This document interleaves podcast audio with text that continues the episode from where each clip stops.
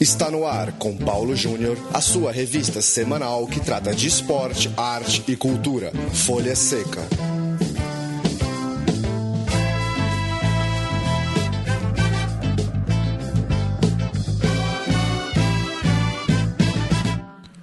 Olá para você ligado na Central 3, hora de mais um programa Folha Seca, edição de número 96 do nosso encontro semanal para tratar de cinema e literatura relacionados ao esporte. Folha Seca, você já sabe, chega toda quarta-feira em central3.com.br. Eu sou Paulo Júnior, aqui dos estúdios em São Paulo, converso por telefone com Luiz Feijó, professor com vasto trabalho na área das letras relacionadas ao futebol sendo que seu último livro é Futebol Falado e a sua dramática linguagem figurada.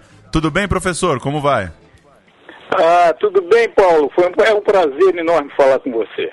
Estamos à sua disposição para falarmos sobre esse assunto muito instigante que é a linguagem esportiva, basicamente a linguagem do futebol.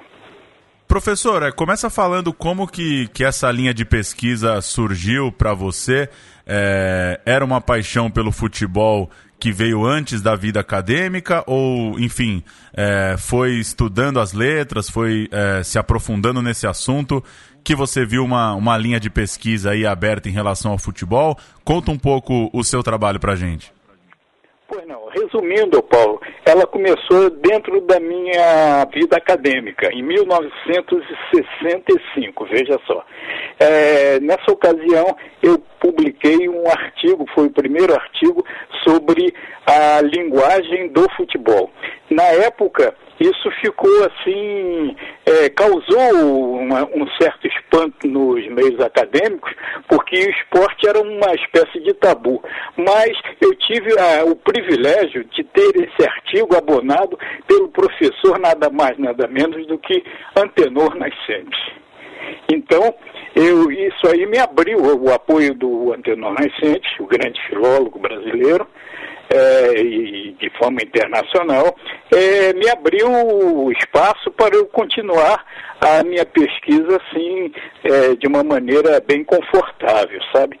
E nessa época, então, eu publiquei um livro é, pela Tempo Brasileiro, com, junto com a UERJ, chamado A Linguagem dos Esportes de Massa e a Gíria no Futebol. Então, o que, que eu fiz? Eu fiz um. Eu peguei. É, eu fiz uma relação dos principais cronistas de rádio de futebol e peguei uns 200 termos, pedi para que eles abonassem esses termos como se eles tivessem já ouvido ou não é, no rádio, na televisão e nas suas próprias atividades profissionais. Então, quase todos os termos, para não dizer todos os termos, foram abonados por esses repórteres esportivos, locutores das principais rádios do Rio de Janeiro e de São Paulo. A partir daí, então, eu escrevi esse livro, A Linguagem dos Esportes de Massa e a Gíria no Futebol.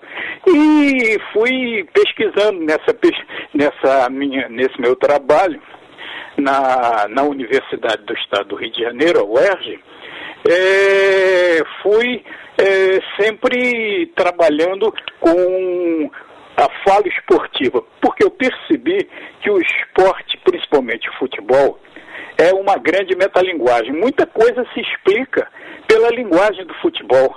Se explica, por exemplo, o relacionamento do futebol com a literatura, o futebol com a, a, o campo jurídico, com o campo da medicina, com o campo das letras, com o campo é, da física, da matemática, das probabilidades, o jogo vai ser vencido, vai empatar, quais são as probabilidades de um determinado time cair para a segunda divisão e se manter na primeira divisão, por aí afora.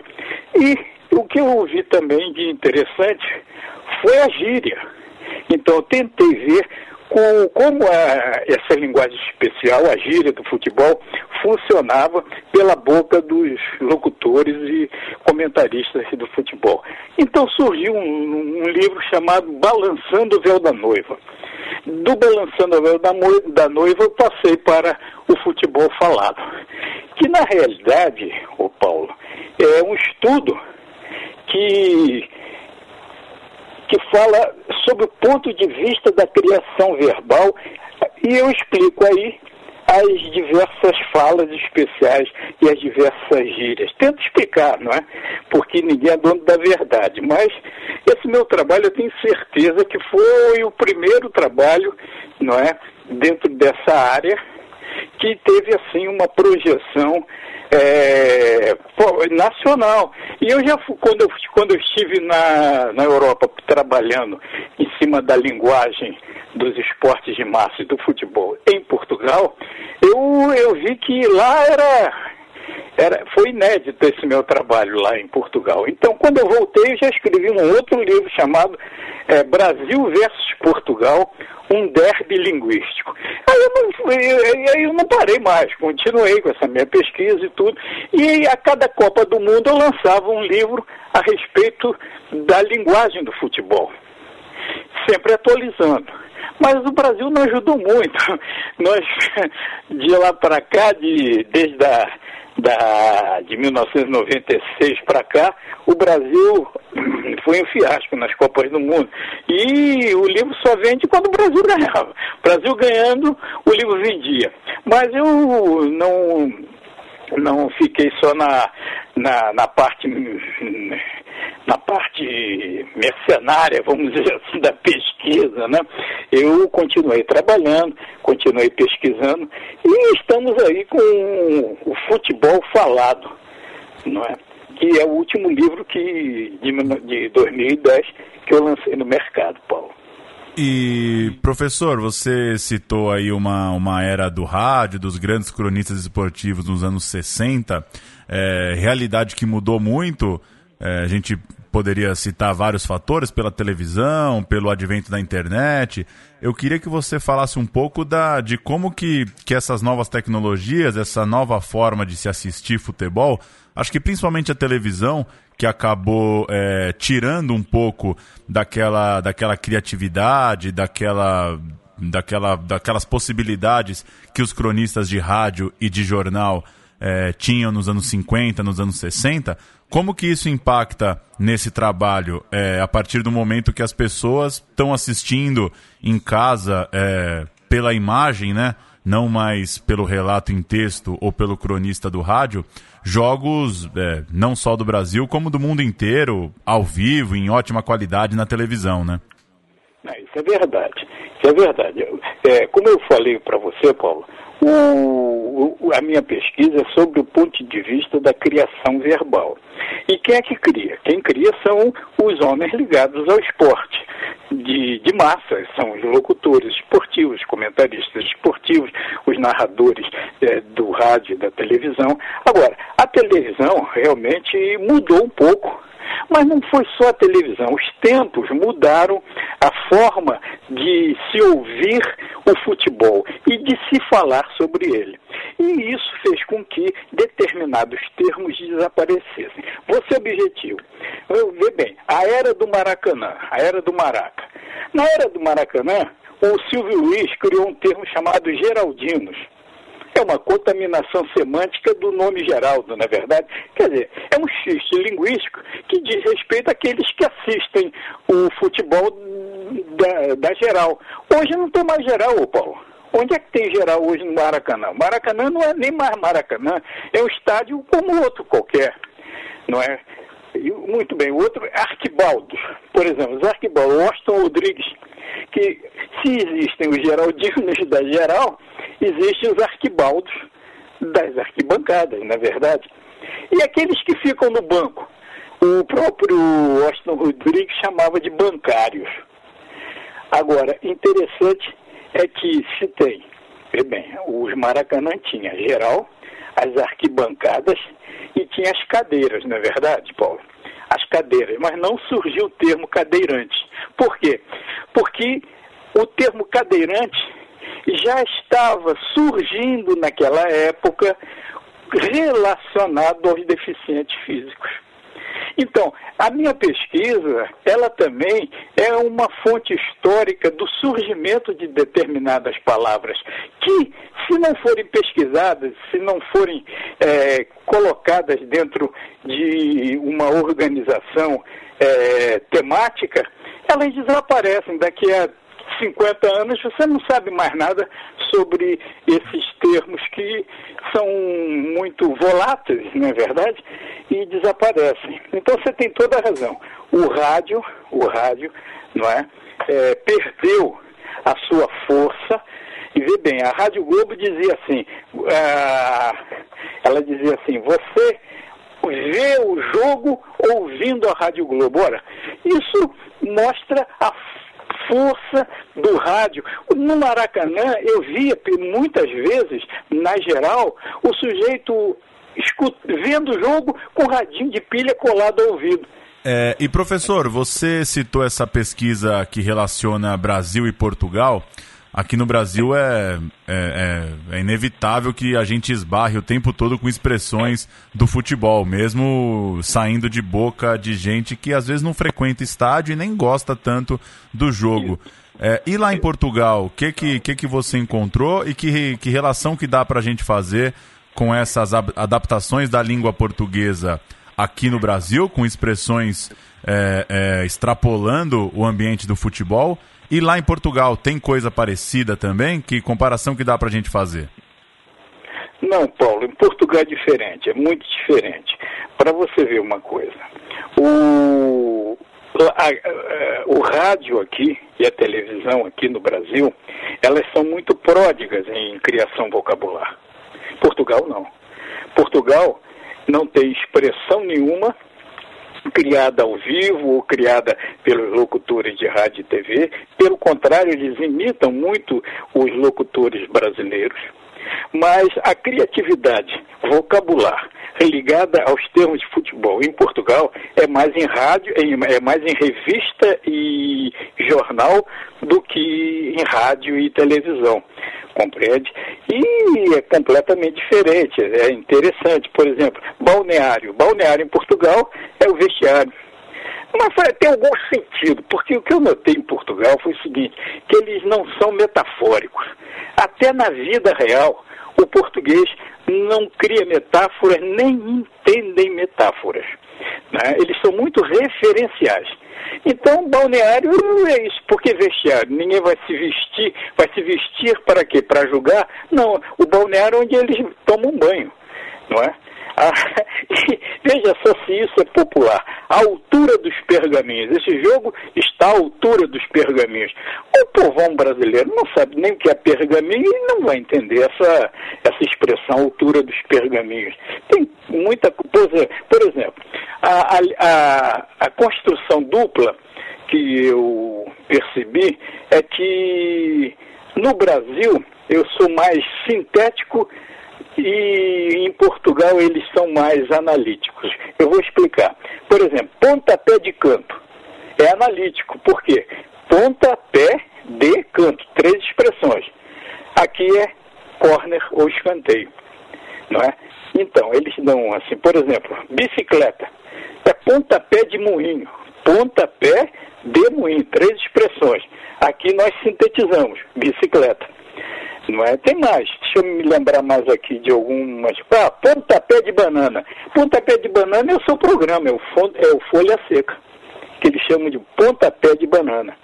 Quer dizer, é, é outra realidade. Quando eles tentam ser metafóricos, eles, na visão brasileira, eles caem quase que num ridículo, vamos assim dizer. Não é, mas é completamente diferente. Vai chamar a camisa do, de camisola, vai chamar o cartão vermelho de cartolina grenar, vai chamar o, o, aquele drible de, de por cima do, do adversário, ele vai chamar de chapelada. Aqui nós dizemos de um chapéu, mas por que chapelada?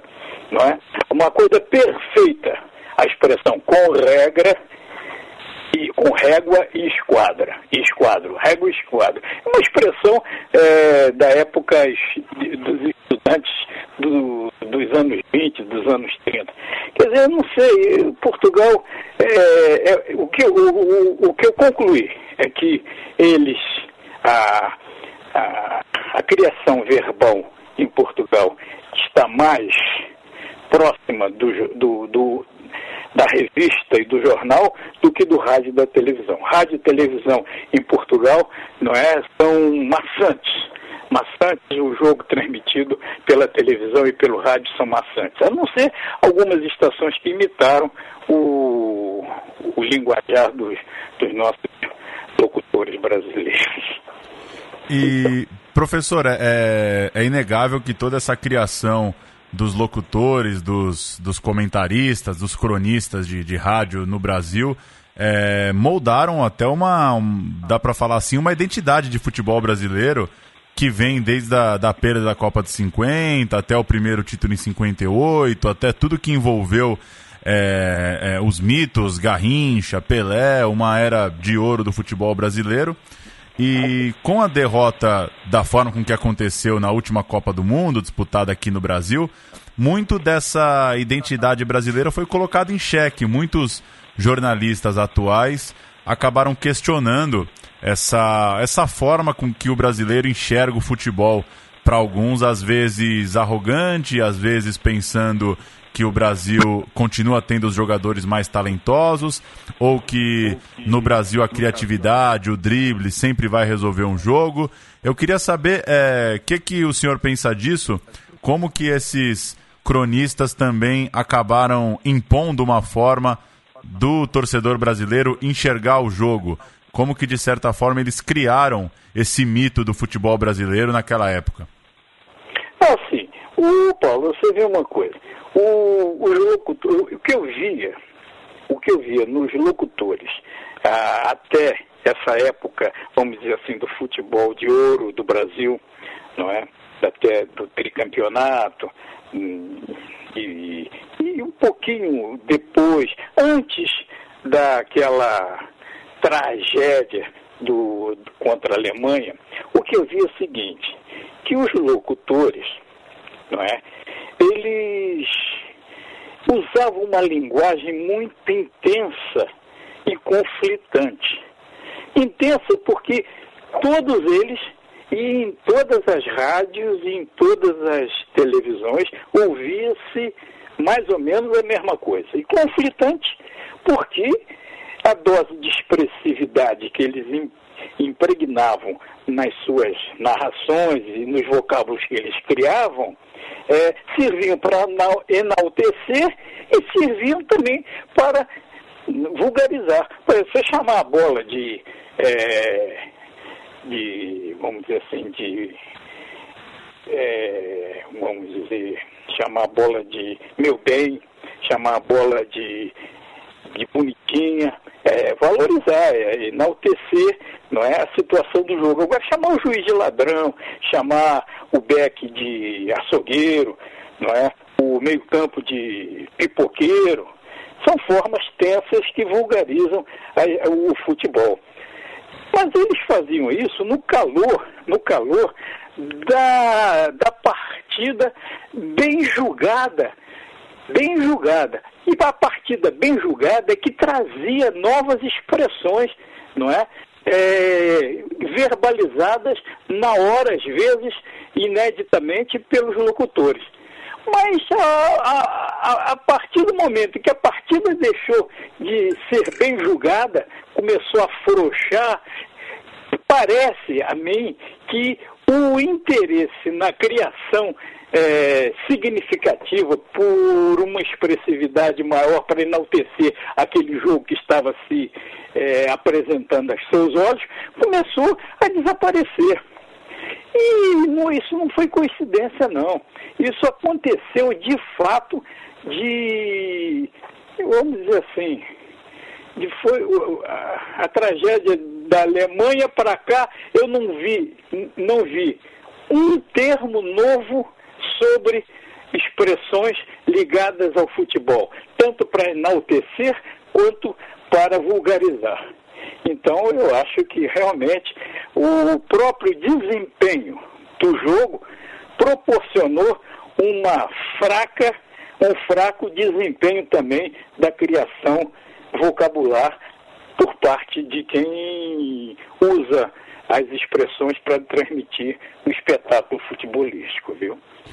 E para a gente fechar, professor, falando um pouco do ambiente acadêmico, é, como você citou, nos anos 60 era, era uma coisa diferente se propor a pensar futebol, né? Pensar uma, uma coisa falada que vinha dos esportes, né? É, mas ao longo do tempo isso foi mudando. Hoje a gente já tem uma série de, de pessoas aí na academia, seja nas letras, ou na sociologia, ou na história, se dedicando ao futebol. Isso. Eu queria que você falasse um pouco disso. É, como que, que você foi acompanhando os próprios alunos é, se interessando um pouco por outros tipos de temas, ou a própria aceitação da academia, a publicação dos livros. É, como que hoje, acho que até a Copa do Mundo aqui no Brasil ajudou, a gente acompanhou aqui no programa é, a explosão do número de lançamentos de livros né, em 2014, 2013. É, como que você tem visto isso? Como que, de certa forma, a, o assunto foi sendo mais bem aceito na academia? Foi.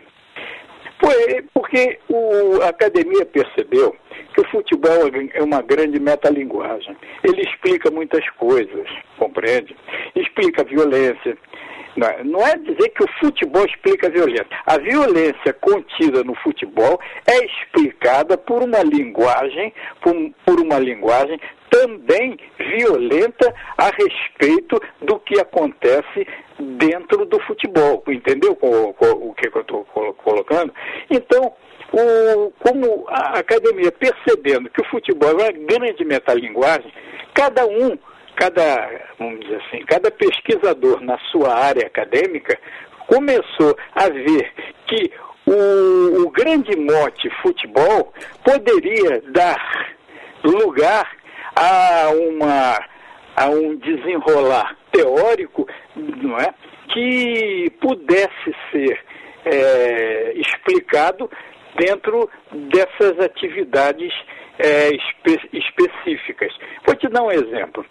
É, a UERJ, para comemorar o centenário da, a chegada, da, da, chegada do futebol no Brasil, acho que foi em 1998, é, ela realizou um grande congresso em que todos os departamentos da universidade, medicina, direito, letras, física, química, biologia, é, relações públicas, é, comunicação e expressão, todos os departamentos não é, da universidade foram convocados para se expressarem a respeito do que o futebol poderia, é, como o futebol poderia contribuir para o desenvolvimento e aceleração dos conhecimentos teóricos dessas áreas específicas.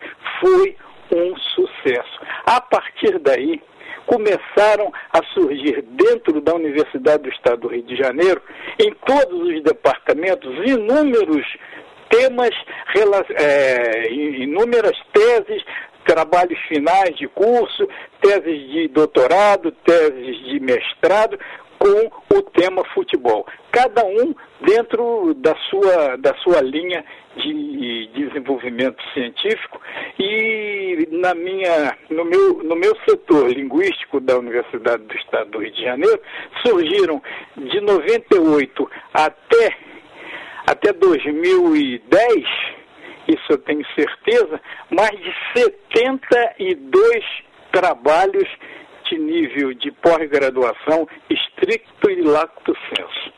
É, uma, é, uma, é, uma, é, um, é um número expressivo, Paulo. Com certeza, maravilha. O Folha Seca conversou com o professor Luiz Feijó, é, que tem uma, uma vasta biblioteca e um vasto acervo de produções a respeito das letras e do futebol. O último desses livros é Futebol Falado e a sua dramática linguagem figurada. Dá para buscar aí na internet, na Livraria Pontes, na Livraria Cultura. Só buscar os livros do professor Luiz Feijó, que é facinho de encontrar. É, professor, muito obrigado pela entrevista, valeu pelo papo e Boa jornada aí sempre com seus livros, suas pesquisas, sua publicação. Muito obrigado, Paulo. Foi um prazer.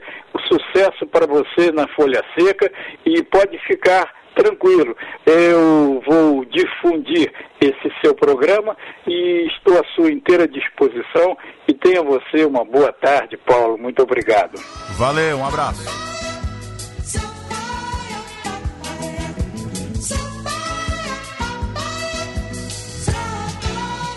Folha Seca.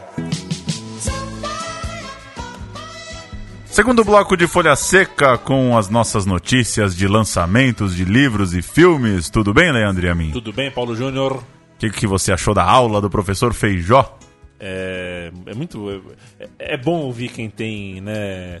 Quem tem os termos na ponta linha bonito, ele tem um jeito de falar muito elegante, viu, Paulo Júnior? Também gostei. Ache outros com essa verve. Vamos dar um giro pelos lançamentos é, dos nossos temas aqui do Folha Seca. Saiu no início de fevereiro o documentário Tigre de Americana, uma paixão centenária. O filme reúne entrevistas com personagens de diferentes, diferentes épocas da história do clube, uma preocupação da equipe de produção desde o início. Dentro do documentário de uma hora e meia estão momentos históricos como a inauguração do gramado do Décio Vita em 77 e o último jogo do Americana Sport Clube, antes de se fundir ao Rio Branco de Americana. Entre os depoimentos, Flávio Conceição, Macedo, Marcos Assunção, Mineiro, entre outros jogadores que passaram pelo futebol do Rio Branco de Americana. O Hiller jogou no Rio Branco. Lembra do Hiller? Lembro do Hiller. Eu achava que ia se arrebentar. Eu acho que ele não tá no filme. É, tinha o Alexandre, um meia esquerda bem branquelo também, que era bom jogador. Não virou nada. Marcos Senna também jogou. Marcos Senna. Sandiroche, não foi? Também. Também, enfim. Paulo Júnior, você já é, é, cantou essa bola aqui em outras edições e agora está esquentando a chapa. O Azif Capadia, diretor de Cena e também do indicado ao Oscar Emmy, se prepara para comandar um documentário sobre o jogador de futebol argentino Diego Armando Maradona. Vamos abrir aspas para o cineasta. Eu tenho sido um fã de Diego Maradona há muito tempo. Fui inspirado por seu caráter, sua genialidade, honestidade, paixão, humor e vulnerabilidade. Fiquei fascinado pela sua jornada. Diego é o maior jogador de todos os tempos, mesmo com suas falhas e fraquezas. Sua vida foi de extremos, mas de alguma forma ele sobreviveu para contar a sua história.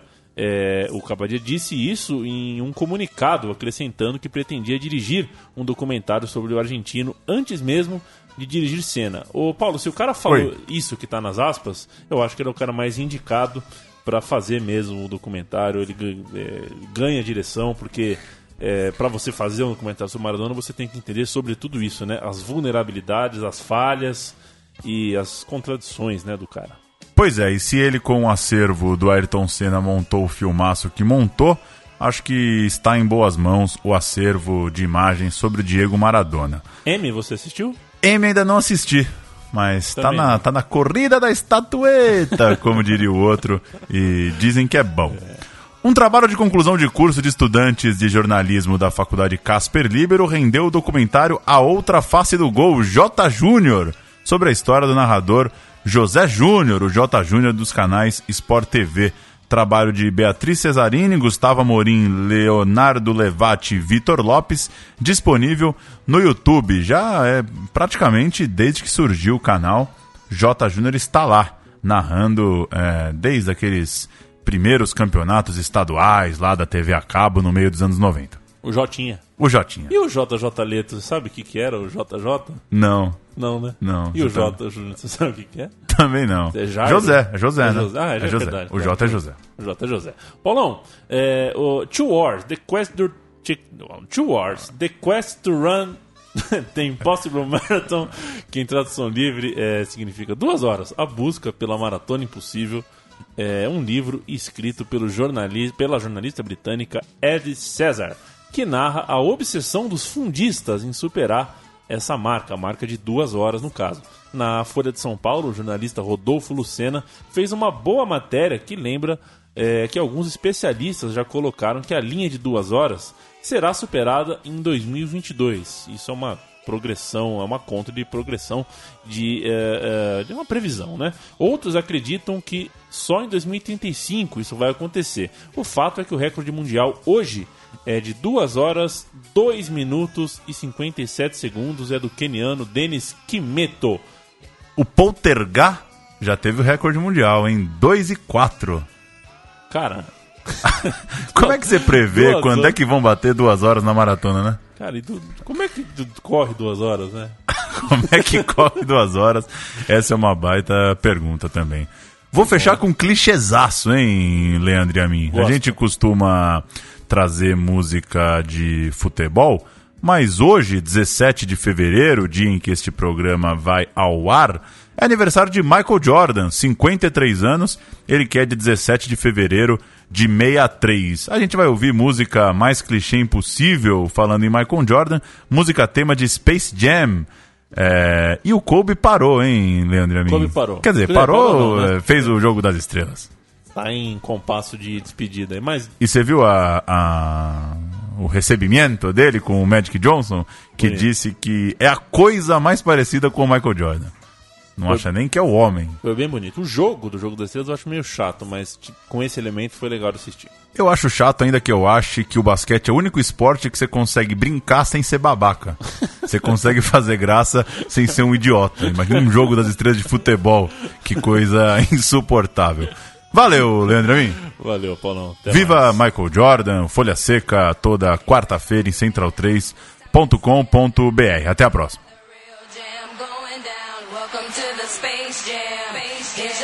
Chance. Do your dance at the Space Jam. Right.